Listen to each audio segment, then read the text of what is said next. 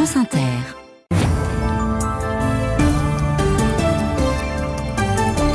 Journal Florence Paracuelos, bonjour. Bonjour Mathilde, bonjour à tous. Faut-il forcer les laboratoires pharmaceutiques à renforcer leur stock de médicaments?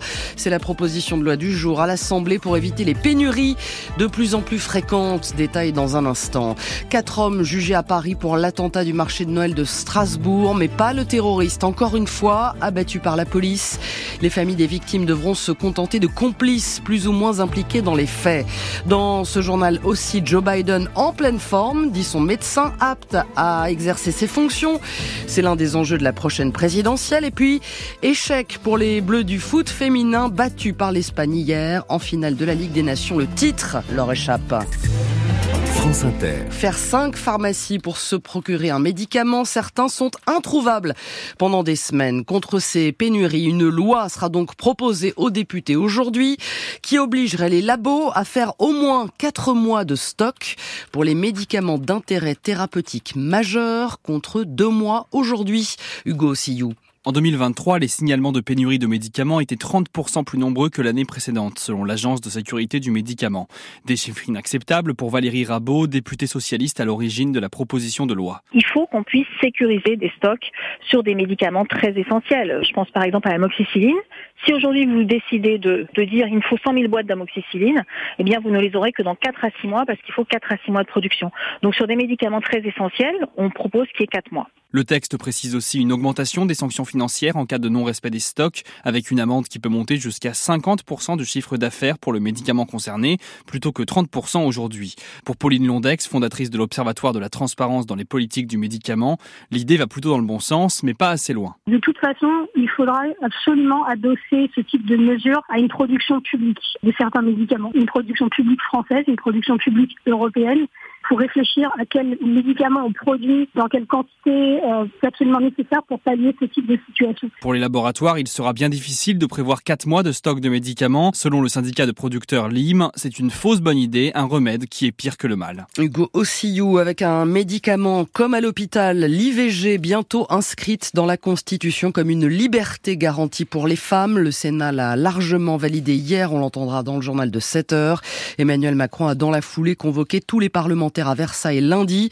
C'est la réunion du Congrès où députés et sénateurs revoteront tous ensemble. Cinq personnes tuées froidement au marché de Noël de Strasbourg, c'était en décembre 2018. L'assaillant avait été abattu par la police après 48 heures de traque. Il était fiché S. C'est donc un nouveau procès terroriste sans l'auteur de l'attentat qui va s'ouvrir aujourd'hui à Paris. Quatre hommes seront jugés pour l'avoir aidé à se fournir en armes.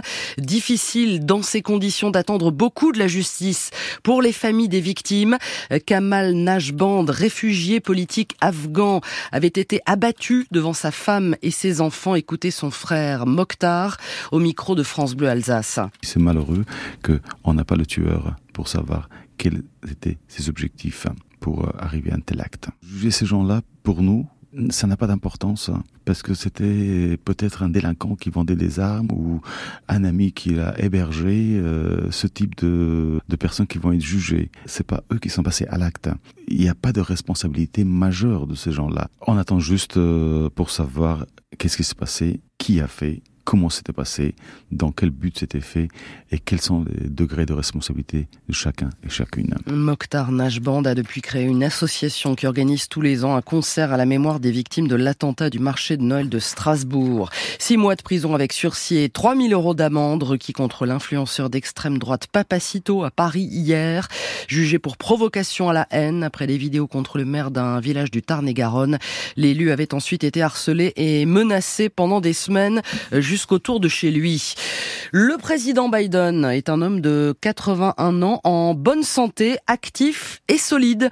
Conclusion du médecin du plus vieux président américain après sa dernière visite médicale annuelle avant la présidentielle de novembre prochain. Joe Biden apte, ce que l'opposition républicaine met régulièrement en doute. Sébastien Paour. Il trébuche parfois dans l'escalier ou sur scène, confond Macron et Mitterrand, cherche ses mots, mais le docteur Kevin O'Connor est formel Le président américain continue d'être apte à exercer ses fonctions et assure pleinement toutes ses responsabilités sans aucune dispense ou aménagement. Fin de citation. De quoi faire taire au moins pour un temps ceux qui, surtout dans le camp républicain, mais pas seulement, le jugent trop âgé pour occuper le bureau ovale ou en tout cas pour vouloir y passer quatre ans de plus. Biden est déjà le plus vieux président américain en exercice. Il aurait 86 ans à la fin d'un éventuel second mandat. 1m82, 80 kg, pas de tabac ni d'alcool.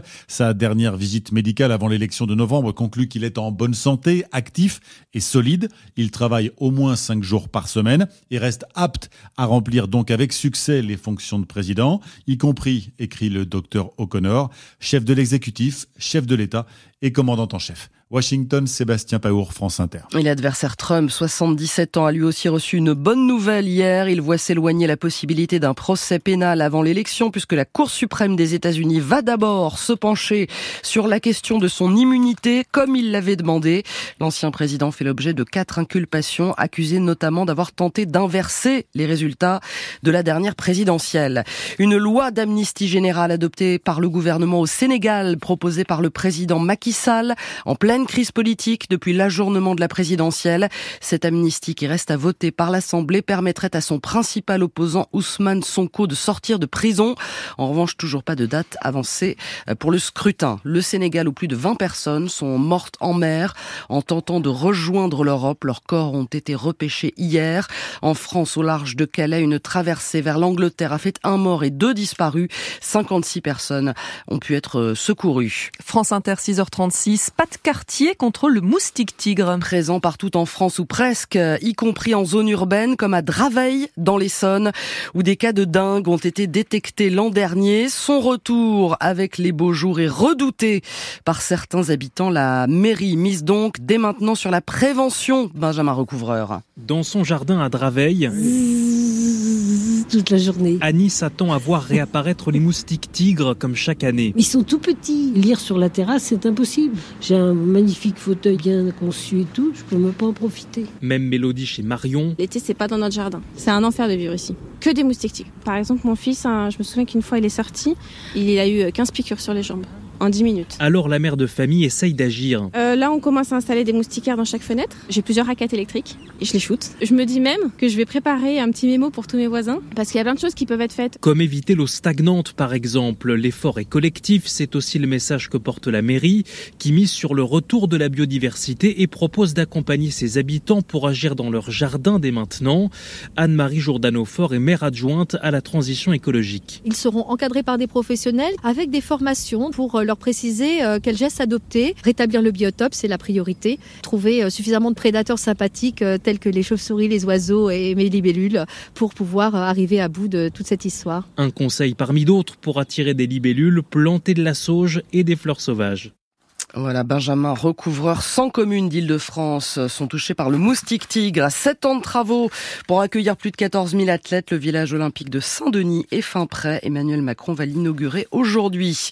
Enfin, pas de titre pour les Bleus du foot. Battu 2-0 par l'Espagne hier en finale de la Ligue des Nations. L'équipe de France féminine, Julien Froment n'a pas résisté aux championnes du monde. L'équipe de France s'attendait à un match difficile face à l'Espagne, mais certainement pas une telle leçon. Hier à Séville, les Bleus ont été dépassés dans tous les secteurs de jeu. En attaque, elles n'ont pas cadré une frappe au but. Dix ans que cela n'était pas arrivé. Le constat amer du sélectionneur Hervé Renard. Le but du football, c'est de se créer des occasions dans la surface de réparation adverse et on n'a pas réussi à le faire à, à part euh, un ou deux ballons qui ont qui sont retombés. euh. Bon gré mal gré, euh, on n'a jamais su mettre en danger cette équipe euh, d'Espagne. Pour autant, tout n'est pas à jeter pour Grace Gayoro. La milieu de terrain veut retenir le beau parcours en Ligue des Nations. Bah, c'est de se dire déjà qu'on était en finale aujourd'hui. Voilà, on n'est pas arrivé là par hasard, on a des qualités. faut qu'on s'appuie dessus, faut qu'on continue à travailler, on le sait. On a joué face à une très belle équipe d'Espagne, c'est c'est le haut niveau. Voilà, elles sont championnes du monde. Maintenant, c'est à nous de s'appuyer sur ce genre de match, justement, quand on perd comme ça. Pourquoi on a perdu?